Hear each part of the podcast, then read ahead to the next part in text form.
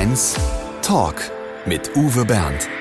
Schönen guten Morgen. Der Chef, das unberechenbare Wesen. Einerseits sind wir auf ihn angewiesen, umgekehrt natürlich er aber auch auf uns.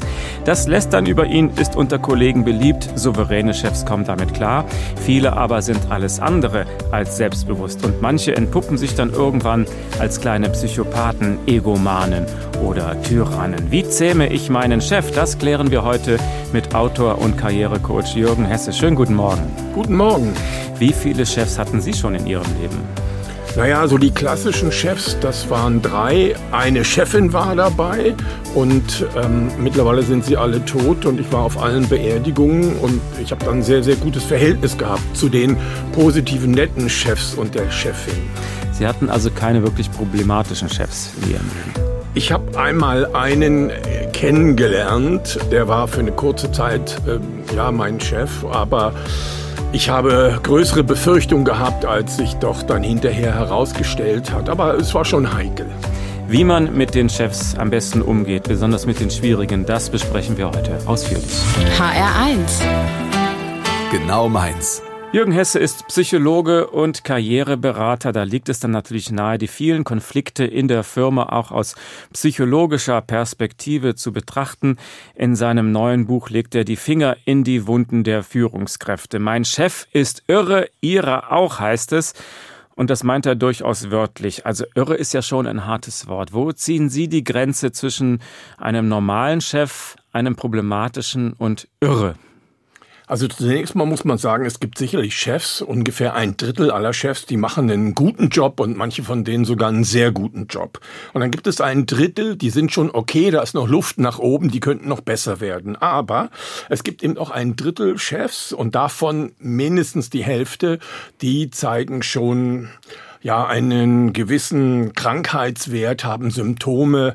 Darunter finden Sie Psychopathen. Wenn wir mal zwei Zahlen vergleichen innerhalb der Bevölkerung, Psychopathen, vor allen Dingen sitzen die im Gefängnis, männliche Psychopathen, etwa 30 Prozent in Gefängnissen. Unter der allgemeinen Bevölkerung hat man ein bis zwei Prozent. In der Chefetage finden Sie minimal sechs Prozent. Es gibt Untersuchungen, die sprechen von 25 Prozent. Also dieses letzte Drittel, über das wir eben gesprochen haben, das sind schon Chefs, ja, umgangssprachlich irre, ein etwas altmodischer Begriff, neurotisch bis schwer neurotisch oder im Extremfall eben psychopathisch. Also Menschen, die umgangssprachlich ausgedrückt nicht sauber ticken, wo irgendwas aber wirklich fundamental nicht stimmt. Woran erkenne ich, dass mein Chef das Zeug zum Psychopathen hat? Naja, also da beschleicht sie ein ganz besonderes Gefühl, kann man sagen. Speziell erkennen sie Psychopathen und sehr, sehr schwierige Chefs daran, dass die zu einer enormen Selbstüberschätzung neigen. In der Regel manipulieren sie, betrügen sie, lügen sie. Sie haben was Oberflächliches, sie sind eher gefühlskalt und ähm, Verantwortungsbewusstsein, Schuldeingeständnisse, sich entschuldigen, das liegt denen fern, das können sie einfach nicht. Ihr Verhalten ist eher impulsiv, manchmal ohne Kontrolle. Und jetzt machen wir mal das ganz Einfachste. Also sie sind unzuverlässig, sie können nicht gut zuhören und sie haben so gut wie keine Geduld. Und Sie behaupten, je höher man in der Unternehmenshierarchie sucht, desto mehr Führungskräfte mit Persönlichkeitsstörung findet man? Wie erklären Sie sich das? Es ist eigentlich erschreckend. Ja. Ähm, aber es gibt äh, jede Menge Untersuchungen, die sagen, wenn Sie einen einfachen Job haben wollen, dann treten Sie an mit x Mitbewerbern. Man nimmt sich einmal Zeit, zweimal Zeit, oftmals sogar dreimal Zeit, lädt Sie ein, interviewt Sie. Wenn Sie da erstmal drin sind im System, wenn Sie aufsteigen, je höher Sie kommen, dann haben sie das alles nicht, sondern man behandelt sie anders, man lädt sie ein, sie kriegen den Job auf einem Silbertablett serviert, man beschäftigt sich gar nicht so intensiv mit ihnen. Sie brauchen nur ein gutes Image, einen guten Ruf, jemand, der was bewegt, der die richtigen schwarzen Zahlen sozusagen präsentiert und so kann man sich zumindest einen Teil erklären, warum je höher sie kommen, je mehr sozusagen die Gefahr besteht, dass sie psychisch, also sagen wir mal, nicht ganz normal ticken. Heißt das, dass gestörte Persönlichkeiten sich besser verkaufen können oder warum machen die durch überdurchschnittlich mehr Karriere? Zunächst mal muss man sagen, dass äh, diese Sorte Chefs keinesfalls dumm ist. Intellektuell haben die schon was drauf. Das Problem bei ihnen ist, dass sie durchaus intelligent sind, sich klug verhalten und vor allen Dingen etwas verinnerlicht haben, und zwar aus Kindertagen. Irgendwas stimmt mit mir nicht. Meine Eltern haben mich nicht so lieb, kuscheln mich nicht so, wie ich es mir eigentlich wünsche. Also muss ich aufpassen im Umgang mit Größeren, mit Erwachsenen.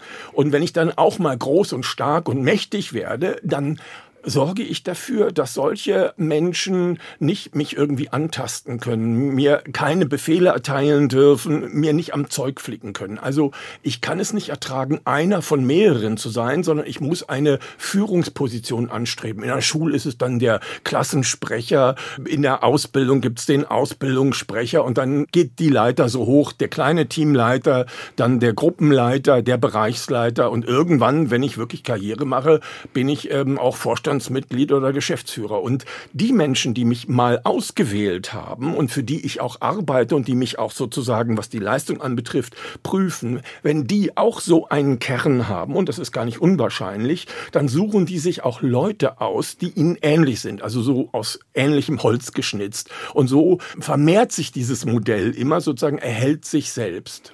Warum so viele Chefs gestört sind. Jürgen Hesse in HR1. Jürgen Hesse beschreibt in seinem Buch ausführlich die Macken, die unsere Chefs so haben. Er teilt sie in verschiedene Kategorien ein. Sie haben es gerade schon ein bisschen beschrieben. Was sind so die häufigsten Auffälligkeiten von Führungskräften? Was fällt Ihnen da so auf? Naja, wenn wir das äh, mal in Kategorien unterteilen wollen, dann gibt es äh, zwei große Gruppen. Die eine, die wir alle kennen, weil es einen amerikanischen Präsidenten gab, der also ein Musterbeispiel an Narzissmus war. Sie wissen längst, von wem ich spreche, Herr mhm. Trump. Die finden wir sehr häufig, äh, gerade in großen Unternehmen, Narzissten, die das Unternehmen sicherlich auch auf eine besondere Art und Weise präsentieren, aber die eben um sich herum Ja-Sager versammeln, Klaköre, die immer im Zentrum der Aufmerksamkeit stehen müssen und die schon sehr, sehr nervig sind. Also Narzissten treten sehr häufig auf. Neuer Typus, der dazugekommen ist, sind Egomanen. Das sind Menschen, die brauchen nicht diese große Aufmerksamkeit, die brauchen auch nicht Klaköre. Die wollen die absolute Macht haben, die wollen absolut bestimmen, die sind die großen Herrscher. Mir fällt jetzt Putin beispielsweise ein. Und noch ein ganz wichtiges Charakteristikum ist, sie stopfen sich die Taschen voll. Die wollen die erste Million schon also unter 30 verdient haben. Das sind so zwei Typen. Dritter Typus sind die Brüllaffen, die Autoritären. Das ist ein bisschen am Abklingen, Gott sei Dank ähm, junge Chefs, die dazu neigen, autoritär zu sein, die brüllen heute nicht mehr, die sprechen immer leiser. Auf der anderen Seite. Das ist dann besonders bedrohlich, wenn der Chef leise wird. ja. Okay. Und ich habe Ihnen doch gesagt, dass. Und manchmal verstehen sie ihn dann nicht und trauen sich nicht nachzufragen okay. oder der glaubt, sie provozieren ihn. Die andere Gruppe finden wir eher so in öffentlichen Institutionen. Das sind dann so Leute, die sind furchtbar ängstlich, furchtbar misstrauisch, sind eher Ausbremser, haben so keine richtige Freude und auch für die und unter denen zu arbeiten, macht wirklich keinen guten Spaß. Also jetzt haben wir zwei Gruppen kennengelernt. Fakt ist jedenfalls, ja, also ein guter Chef ist eher die Ausnahme. Und zugegeben, Chef zu sein ist wirklich nicht einfach. Mir fällt auf, Sie sprechen aber von dem Chef, nicht von der Chefin schlicht und einfach, weil es wenig weibliche Vorgesetzte immer noch gibt oder weil die tatsächlich weniger gestört sind? Also beides stimmt. Erst tatsächlich. In den unteren Führungsberufen oder Etagen, da ist das schon ziemlich pari. Ja? Da ist es äh, 60 Prozent immer noch Männer, aber 40 Prozent Frauen. Aber je höher sie kommen, desto weniger Frauen treffen sie in der Chefposition. Und man muss ganz klar sagen, unter Psychopathen, jetzt mal ganz unabhängig davon, welche berufliche Positionen sie bekleiden, Studenten sind dreimal so viel mindestens Männer wie Frauen. Ich sage jetzt mal ganz banal, Frauen und Männer unterscheiden sich eben. Und da gibt es ein wunderbares Experiment. Kindergarten, ja, zwei Räume. Einen für die Jungsgruppe, einen für die Mädelsgruppe. Beide Gruppen kriegen den Auftrag. Hier sind die Bauklötzer, baut eine Stadt. Die Jungs bauen eine wunderbare Stadt, die Mädels bauen eine wunderbare Stadt. Am nächsten Tag, bitte baut eine Stadt. Boah, die Jungs machen die Stadt kaputt, bauen eine neue Stadt. Die Mädchen entwickeln ihre Stadt weiter. Das geht über mehrere Tage. Mädchen neigen dazu, etwas konstruktiver mit den Dingen, sagen wir mal, umzugehen, etwas zu entwickeln Männer sind so auf in den Kampf und ich bin der Stärkste und die anderen sozusagen müssen besiegt werden. Das ist jetzt sehr schwarz-weiß gemalt. Ja. Es gibt auch Frauen, die durchaus psychopathische und sehr unangenehme Züge haben in Chefpositionen. Dennoch muss man ganz klar sagen, und das haben mir auch sehr viele Journalisten jetzt bestätigt, ja, ich habe eine ganze Reihe unangenehmer Chefs gehabt und ich habe ein paar Chefinnen gehabt, für die habe ich viel lieber gearbeitet. Aber manche machen noch die Erfahrung, äh, Frauen unter sich können besonders intrigant sein. Das ist wieder ein anderes Thema, ja, Stutenbissigkeit, ja, Konkurrenz, auch das gibt es gar keine Frage, aber es geht ja jetzt nicht von Chef zu Chef, sondern es geht ja hier um Chef und der sogenannte untergebene Mitarbeiter, Mitarbeiterin. Und da muss man schon sagen, Frauen sind besser in der Lage, Gesichter zu interpretieren, Gefühle wahrzunehmen. Sie sind eher in der Haltung zuzuhören und sich Gedanken zu machen. Da sind Männer also kurzschlussmäßig. Ja, sie glauben, was verstanden zu haben und im Zweifelsfall, wenn sie die Macht haben, wird mit der Faust auf den Tisch gehauen. Ich bin der Chef, ich bestimme das jetzt. Machen Sie. Der Psychologe Jürgen Hesse in HR1. HR1 Talk. Mit Uwe Bernd und Jürgen Hesse. Er ist einer der erfolgreichsten Sachbuchautoren der Republik. Äh, vor allem seine Bücher über Bewerbungstipps verkaufen sich wie geschnitten Brot. Darüber reden wir auch noch ausführlich. Wissen Sie eigentlich selbst ungefähr, wie viele Bücher Sie rausgebracht haben bisher? Also es ist schon nicht ganz äh, sicher, aber es muss so jetzt das 250. Buch sein. 250? Wenn nicht, wenn nicht 250, ist es 249 oder 251. Aber wie schnell ja. schreiben Sie? Das ist ja unglaublich. Na, das erste Buch war unsere Diplomarbeit, 800 Seiten. Da haben Herr Schrader und ich drei Jahre dran gesessen. Beim ersten Buch, was sozusagen richtig als Buch veröffentlicht worden ist, haben wir nur so ein Jahr und ein paar Monate dran gesessen. Also wenn Sie dann ein paar Bücher geschrieben haben, geht es schon enorm schneller. Bei diesem Buch haben wir, ich habe das aufgeschrieben, sechs Monate lang zwei Personen ungefähr jeden Tag acht Stunden gearbeitet, wobei das Wochenende tatsächlich dann auch frei war. Jetzt kommt Ihr erster Musikwunsch und da tauchen wir ganz offenbar ein in Ihre Studienzeit, oder? Anfang der 70er Jahre. Was verbinden Sie mit den Doors? Ah. Wenn nicht das Studium.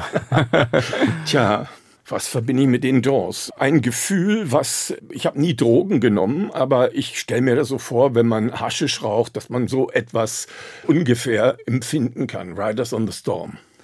So stellt sich Jürgen Hesse Haschisch-Träume vor. Riders in the Storm. Take him by the hand. Make him understand.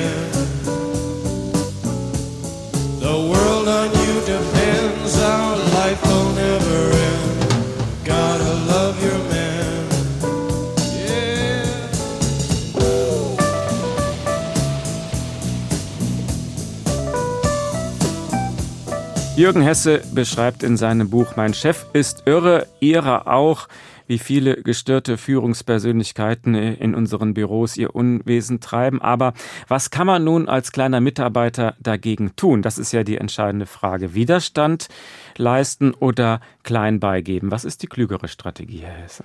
Also die klügste Strategie ist erstmal über sich selbst nachzudenken. Was ist es, was mich da so aufregt? Warum kann mich dieser Chef so verletzen? Was macht mir da Schwierigkeiten? Was davon erkenne ich sogar bei mir selbst oder bei anderen Menschen, die für mich sehr, sehr wichtig waren, aber die mir Leid zugefügt haben?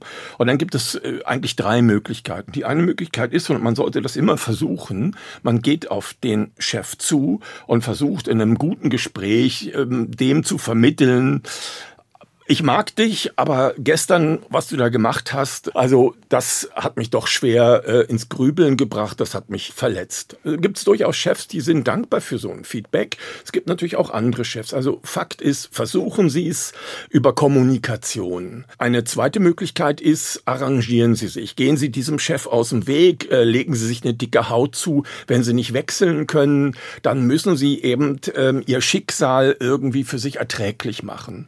Und der dritte Weg ist, überlegen sich sehr gut, ihre Lebensarbeitszeit ist begrenzt. Äh, nirgendwo steht geschrieben, dass sie unter einem anderen Menschen, der ihr Chef ist, leiden müssen. Wechseln sie, suchen sich ähm, einen besseren Chef, einen anderen Betrieb, wechseln sie mit Verstand. Das ist schon auch eine Herausforderung. Aber vor allen Dingen warten sie nicht, bis sozusagen ihr Tank, ihr Kraftstoff leer ist. Sie wissen, was passiert, wenn sie auf der Autobahn mit einem leeren Tank an die Seite rollen müssen. Das gibt einen höllischen Ärger. Sie müssen also rechtzeitig tanken, auftanken.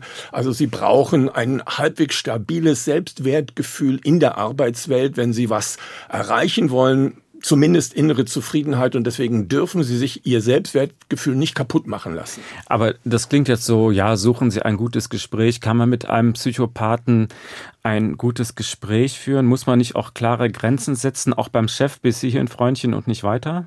Zweifelsohne. Die Frage ist natürlich, was hat sich Ihr Chef geleistet? Was hat er sich herausgenommen? Wie lange geht das schon? Wir sind in erster Linie ja erstmal auch bereit, einen Tiefschlag entgegenzunehmen und nicht gleich uns zur Wehr zu setzen. Aber wenn es dann zum zweiten und dritten Tiefschlag kommt oder Ohrfeige verbal, wie auch immer, dann wird es Zeit, zumindest ein Gespräch zu versuchen. Wenn Sie das Gefühl haben, haben, das fruchtet nichts, weil sie sich schon umgehorcht haben, weil sie nicht der Erste sind, den sich der Chef vornimmt, weil der immer so ein schlechtes Verhalten an den Tag legt. Gut, dann können sie zu Punkt zwei oder zu Punkt drei äh, sozusagen sehr schnell überwechseln. Oder den Streit eskalieren, zum Chefchef -Chef gehen oder zum Betriebsrat? Also, der ist doch dafür da, der Betriebsrat. Zweifelsohne. Eine Möglichkeit ist immer sozusagen Aktenlage zu schaffen, mit anderen Leuten auch drüber zu sprechen. Also ist das jetzt nur subjektiv mein Eindruck oder habt ihr auch solche Erlebnisse der unangenehmen Art mit dem Chef? Und dann gibt's eben den Chef über dem Chef.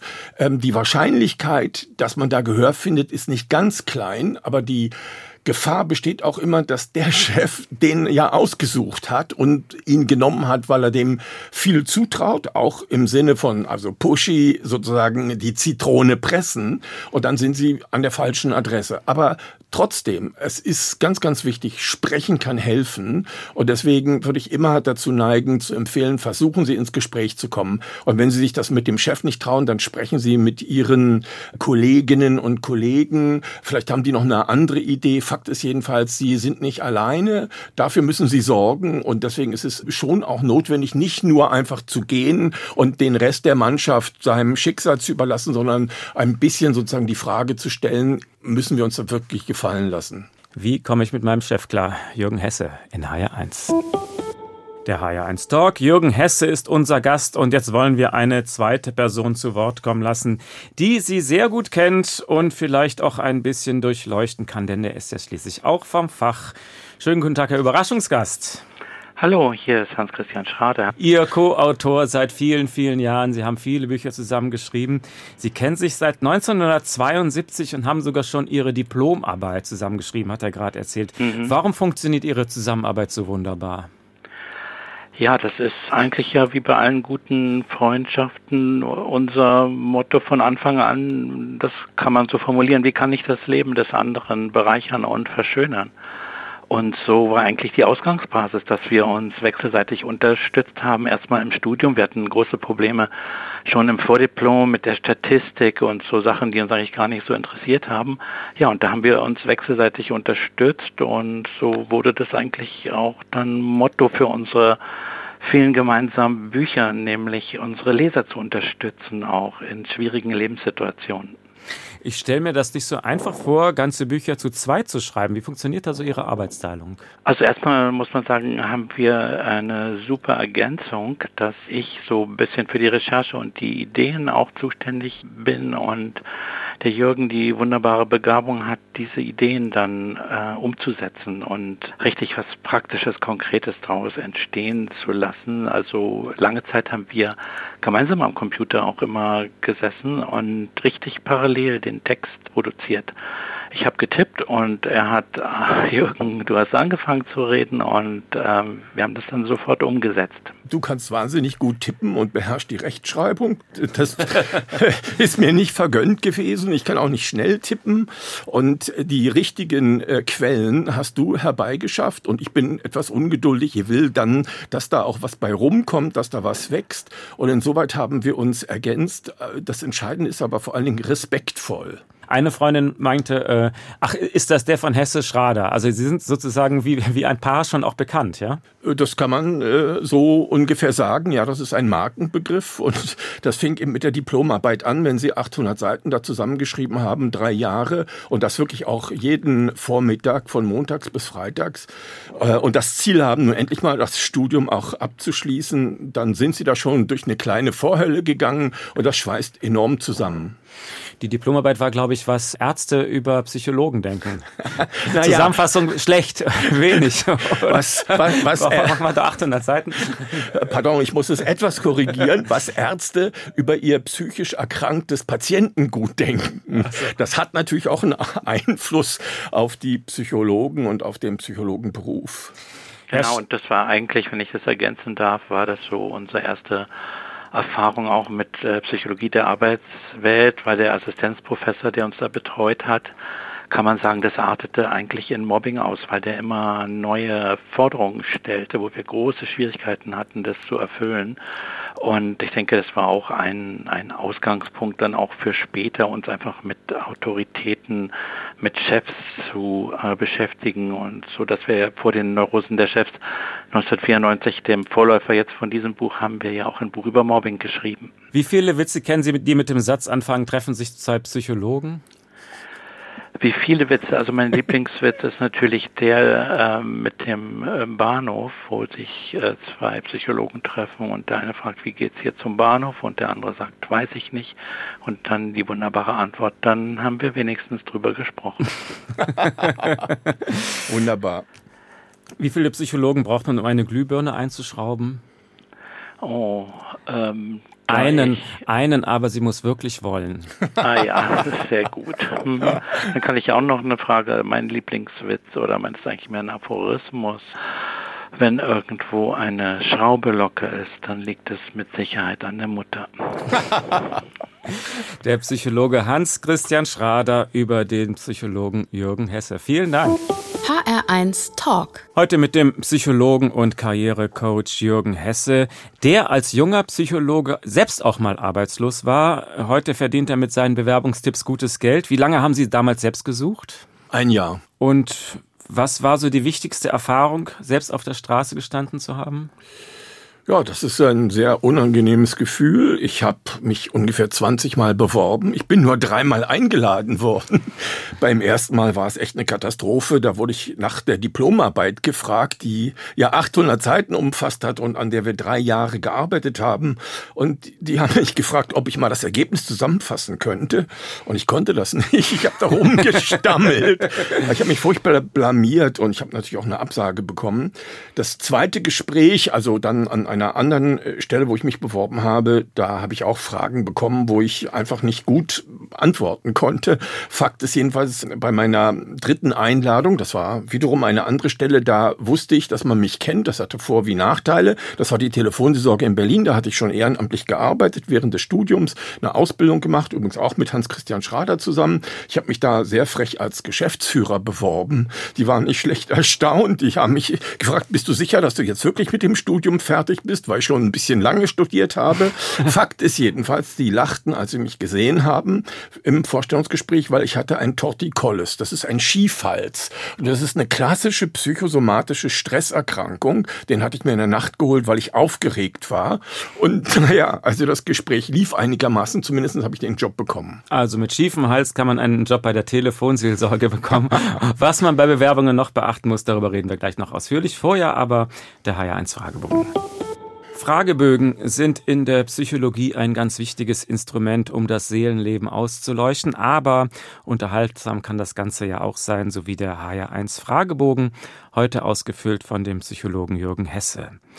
Mein schönstes Privileg als Karrierecoach ist dass ich gar nicht mehr arbeiten muss im Sinne von Gelderwerb, sondern dass ich mir das leisten kann, weil ich genug Geld verdient habe mit Büchern und natürlich auch mit Beratungen und dass ich da also ziemlich frei bin. Ein halbes Pfund Butter kostet ungefähr? Ungefähr 2,20 mittlerweile. Zuletzt geklaut habe ich geklaut. Gute Ideen vielleicht. bei 250 Büchern. äh, ja, bei jedem Buch äh, muss man einfach schauen, dass auch andere Leute gute Ideen haben und man kann dann versuchen, die noch zu verbessern. Aber das war bestimmt etwas, äh, was auch beim letzten Buch, auch bei diesem Buch hier der Fall war. Kinder sind für mich eine Bereicherung. Mein Lieblingsessen. Kohlroulade. Am meisten auf die Palme bringt mich. Wenn etwas viel länger dauert, als ich eigentlich erwartet habe und ich äh, das Gefühl habe, ich verschwinde sowas wie Lebenszeit. Glück bedeutet für mich? kleine Dinge zu genießen. Das Schwierige an der Demokratie ist, dass äh, es viele kluge Köpfe gibt, aber eben nicht nur kluge Köpfe. Bereut habe ich? Bestimmt schon was, aber ich könnte jetzt nicht so schnell sagen, was es ist. Wenn ich mir was wünschen dürfte für die Zukunft, wenn ich nochmal wiedergeboren werde, dann als Frau. Warum das? Weil ich glaube, dass Frauen die Zukunft gehört. Also die Arbeit, die Karriere, die Zukunft. Drei wichtige Worte im Leben, die weiblichen Geschlechts sind. Ich würde gerne mal einen Abend verbringen mit Gute Frage. Da gibt es, glaube ich, mehrere Leute. Im Grunde genommen jetzt mit Putin, weil ich denke, dass es wichtig ist, den zu verstehen, selbst wenn er etwas tut, was eigentlich ganz, ganz schwer zu verstehen ist. Glauben Sie, Sie könnten ihm helfen? Nee. Als Psychologe? Nee, glaube ich nicht. Der Glaube. Ja, ich bin ähm, für über 35 Jahre der Telefonseelsorge verbunden, habe 28 Jahre professionell als Geschäftsführer gearbeitet. Die anderen Jahre waren ehrenamtliche Tätigkeit. Ähm, während des Studiums habe ich dann eine Ausbildung bekommen und später, als ich als Geschäftsführer ausgeschieden bin, habe ich da weitergearbeitet. Aber nach einiger Zeit bin ich auch aus der Kirche ausgetreten Vorher bin ich in der Kirche gewesen, getauft und habe Kirchensteuer gezahlt. Ich finde, dass die Rolle der Kirche, und wir lassen mal offen, äh, es geht hier um zwei Konfessionen, doch ähm, sehr problematisch ist. Und ich habe gedacht, ich entscheide selbst, wofür ich mein Geld spende. Ich habe Angst vor. Vor Schlangen. Gibt nicht so viele Schlangen hier, oder? Gott sei Dank. es gibt eine Schlange an der Kasse, aber die macht mir keine Angst. Treue.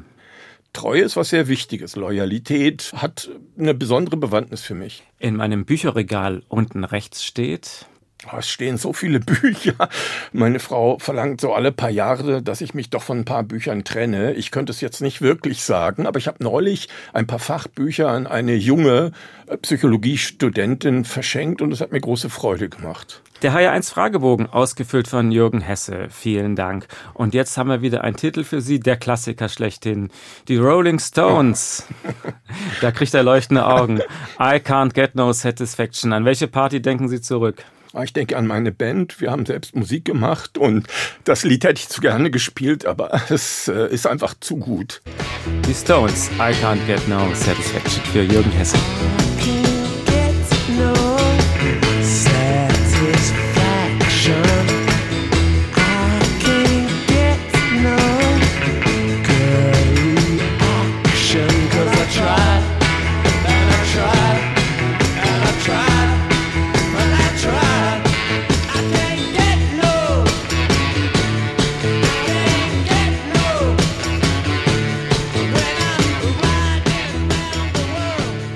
Ja, es gibt gestörte Chefs, ja, manche sind irre.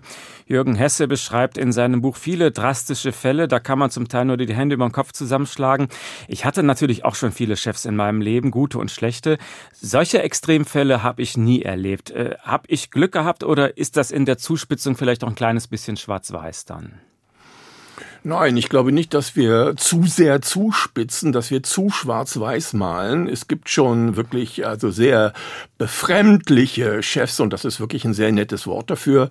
Ich habe heute meinen Hausarzt aufgesucht und ihm ein Buch mitgebracht und der hat eine große Praxis, beschäftigt auch andere Ärzte und ist äh, über die Grenzen Berlins hinaus bekannt.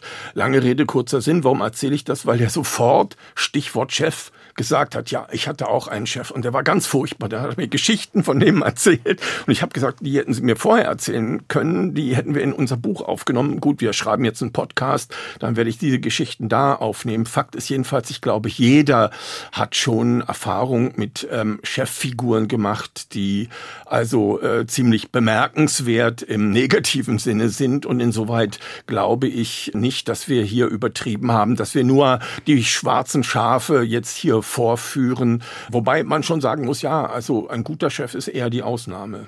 Also wollen wir doch die Perspektive mal wechseln, um gerecht zu bleiben. Es gibt doch auch die Chefs, die es von Herzen gut meinen, die eher an ihren Mitarbeiter verzweifeln, weil die sich gegenseitig die Augen auskratzen. Wie oft kommt das vor? Freunde kann man sich aussuchen, Kollegen nicht.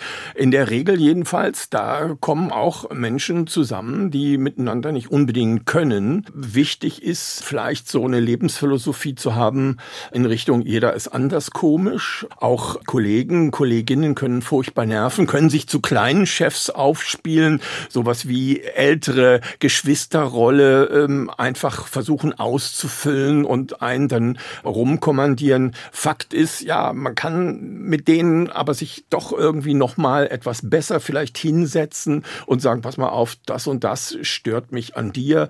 Sag mir, was ähm, dich an mir stört. Ich werde mich bemühen, mich zu verbessern, aber ich würde mir auch von dir wünschen, dass du an der und jener Stelle anders bist. Und wenn nun jetzt nicht der Chef, sondern der Kollege am Schreibtisch gegenüber der Intrigant ist, wenn der übel über die Kollegen herzieht äh, oder über die Chefs, was kann man dann tun, wenn man keine Petze gleich werden will?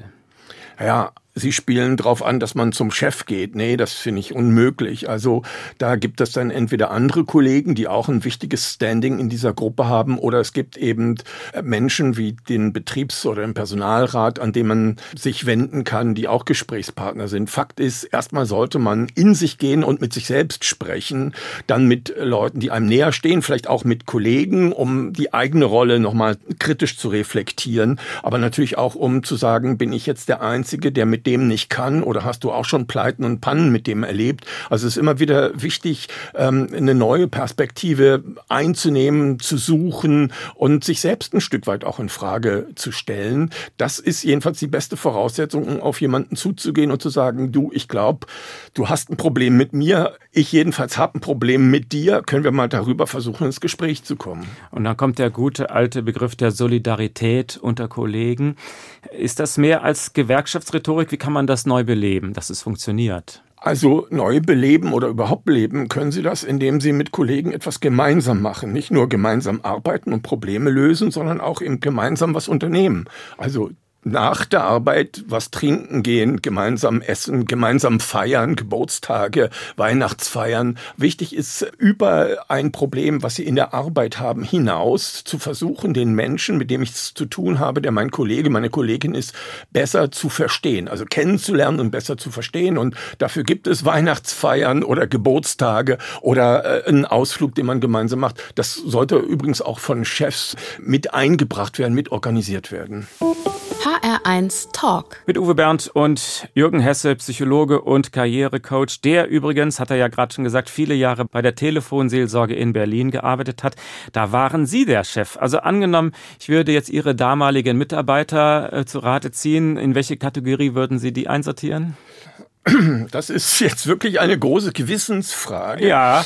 Ich ähm, war tatsächlich sowas wie deren Chef, aber wir haben uns verabredet, den Laden doch äh, jeder in seiner besonderen Funktion gemeinsam zu führen. Insoweit war ich kein Chef, der Befehle erteilt hat, Anweisungen gegeben hat. Da bin ich ganz, ganz sicher. Der Chef, der nach mir kam, der Unterschied, den haben die Mitarbeiter sehr deutlich erlebt und wir sind immer noch in Kontakt und tauschen uns äh, mindestens einmal im Jahr aus. Fakt ist, dass ich da, glaube ich, kein typischer Chef war. Und wenn Sie da sich verdeutlichen, dass vor allen Dingen natürlich neben meinen Kollegen, die da auch äh, das bezahltermaßen gemacht haben, über 100 Menschen gearbeitet haben, die das ehrenamtlich gemacht haben, dann können Sie da nicht als Chef auftreten, da können Sie nur als Motivator auftreten.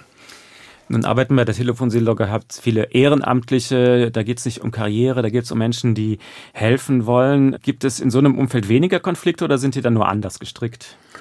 Also ich glaube nicht, dass es da sehr viel weniger Konflikte gibt. Da gibt es auch ein Regelwerk, an das man sich irgendwie halten muss.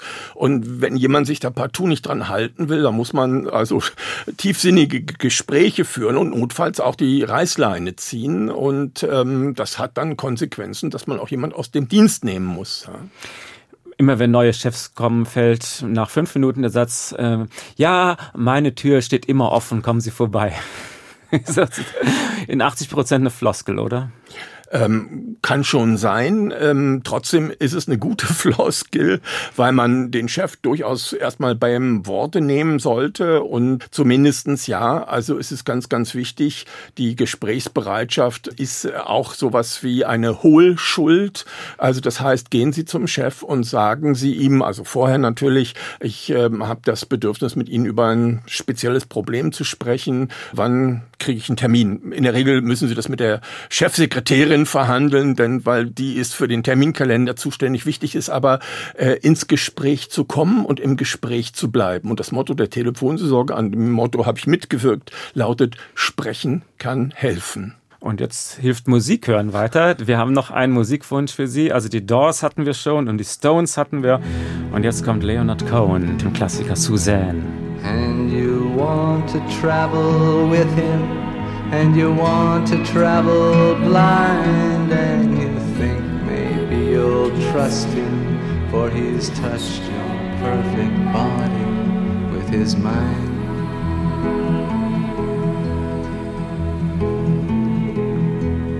Now Suzanne takes your hand.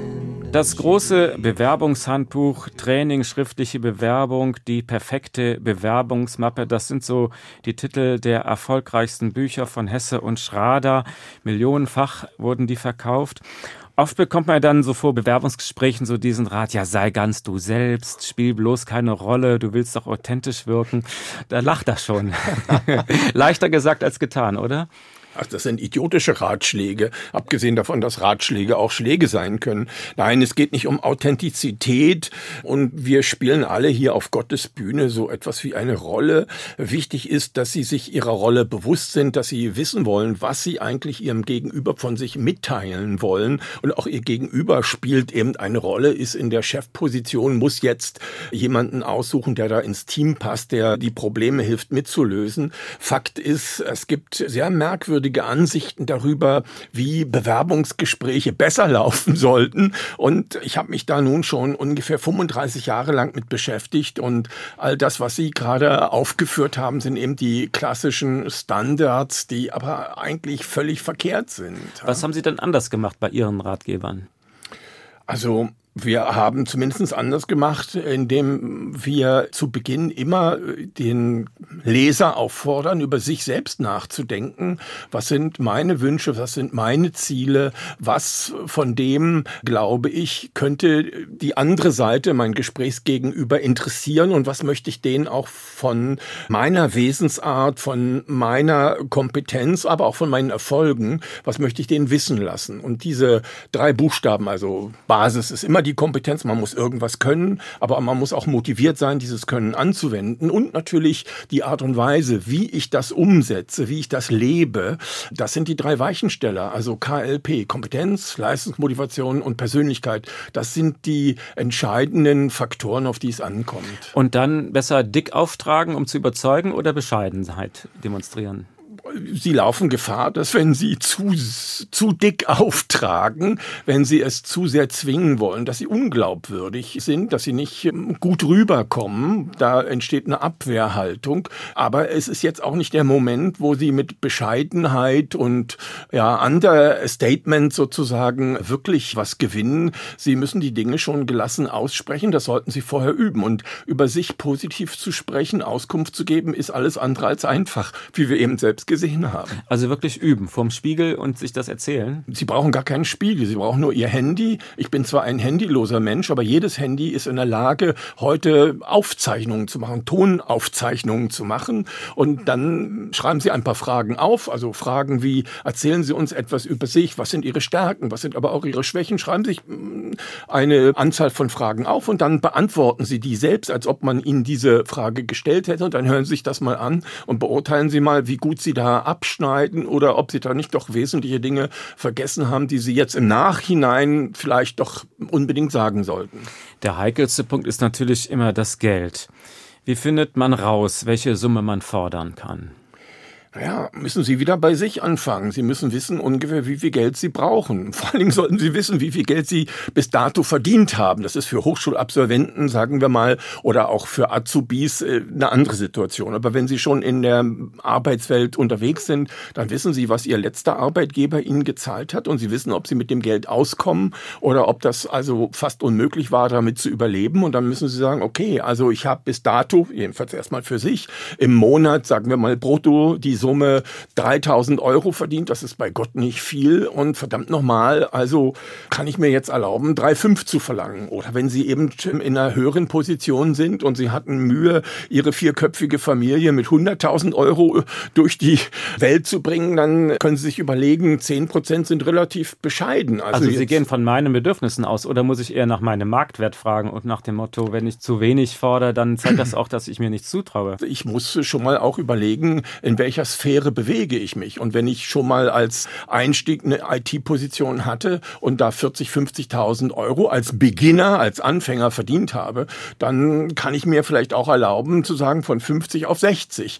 Wenn Sie Pflegekraft sind, werden Sie nie wahrscheinlich 50.000 Euro im Jahr brutto verdienen. Aber mal angenommen, Sie finden irgendein privates Heim, was Ihnen wenigstens annähernd 45.000 Euro bezahlt. Ja gut, dann äh, haben Sie schon großes Glück, wenn Sie nochmal einen Schritt schaffen und im Jahr insgesamt also 5000 Euro mehr verdienen, also auf 50.000 Euro kommen. Es ist immer eine Frage sozusagen der Relation und ja, was gibt der Markt her? Was habe ich dem Markt auch anzubieten? Natürlich. Was man bei einer Bewerbung alles beachten sollte. Jürgen Hesse in HR1. Der HR1 Talk schauen wir zum Schluss nochmal konstruktiv nach vorne. Jürgen Hesse kennt und berät die Arbeitswelt jetzt schon seit Jahrzehnten. Wenn wir uns den idealen Chef backen könnten, welche Zutaten bräuchten wir dafür? Ja, ein Chef, der Geduld hat, der zuhören kann, der offen ist für meine Vorschläge, der nicht meine Ideen klaut und als seine ausgibt und der mich ähm, fördert, der nicht Angst hat, dass ich eines Tages besser sein könnte als er oder eine bessere Idee haben könnte auch nur, sondern der wohlwollend ist und ja über Souveränität verfügt, so dass er nicht gegen mich kämpfen muss oder mich unterstützt. Ist diese Angst weit verbreitet unter Führungskräften? Oh, dieser Mitarbeiter könnte mir eines Tages gefährlich werden? Ja, leider sehr, weil doch eine ganze Reihe von Führungskräften eher schlappe Klofliegen sind und Angst haben, dass jemand ihnen auf die Schliche kommt, dass jemand besser, klüger, intelligenter, geschickter ist und die unterdrücken ihre Leute und das ist eigentlich ganz furchtbar. Wie entwickelt sich die Arbeitswelt aus Ihrer Sicht? Wird es besser, weil die Leute besser geschult sind oder werden die Konflikte immer schlimmer? Also erstens glaube ich, dass sich die Arbeitswelt ganz enorm verändern wird. Ich glaube, wir können das noch gar nicht uns vorstellen, was da auf uns zukommt. Jetzt will ich nicht pessimistisch erscheinen und sagen, es wird alles noch viel, viel schlimmer. Nein, die Welt ändert sich. Das wissen wir sowieso. Ja, wenn etwas in der Arbeitswelt zählt, dann ist es unsere Kontakt- und Kommunikationsfähigkeit. Die sollten Sie in jedem Fall entwickeln als junger Mensch und schulen, wenn Sie eben die Gelegenheit dazu haben. Es ist ganz, ganz wichtig, was zu lernen. Also Sie müssen was können. Kompetenz ist das A und O. Der eine kann kochen, der andere kann pflegen, der nächste kann therapieren. Also Kompetenz ist was ganz, ganz Wichtiges. Und damit das so richtig zur Blüte kommt, müssen Sich auf was konzentrieren. Es ist zwar manchmal Schlagersängern möglich, einen tollen Song zu liefern und dann noch ein super Buch zu schreiben und ein guter Schauspieler zu sein, aber die meisten sind in einer Disziplin gut. Die können gut kochen, die geben einen guten Mediziner oder Medizinerin ab, die können gut organisieren, aber dafür können sie nicht Romane schreiben oder toll singen oder ich weiß nicht was. Also Konzentration ist was ganz, ganz Wichtiges und das sind die drei KOs. Also Kontakt und Kommunikation ist ein KO, Kompetenz ist das andere KO und wenn ich meine Kompetenz vertiefe, mich auf das konzentriere, was ich gerne mache, was ich gut mache, wenn ich das weiterentwickle, dann habe ich drei ganz wesentliche Schlüssel, die mir helfen, Probleme zu knacken. Jürgen Hetze, herzlichen Dank für diesen Einblick in die Arbeitswelt. Über 200 Bücher oder 250 haben Sie inzwischen geschrieben. Wie viele Ideen haben Sie noch aus der Arbeitswelt? Wie viele Bücher kommen noch in den nächsten Jahren?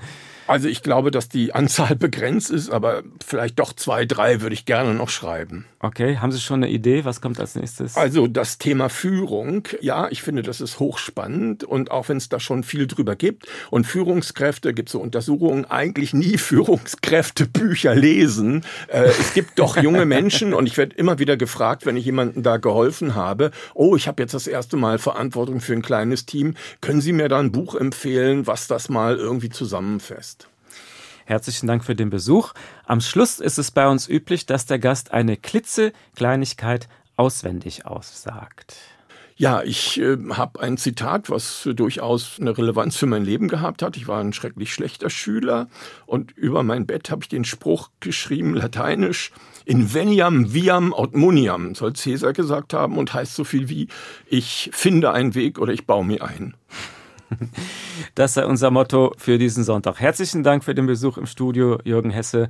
Wenn Sie das Gespräch nachhören wollen, auch als Podcast ist es verfügbar in der ARD Audiothek unter fire1.de. Mein Name Uwe Bernd. Wir beide wünschen einen schönen Sonntag. Ohne Arbeit hoffentlich. HR1. Genau meins.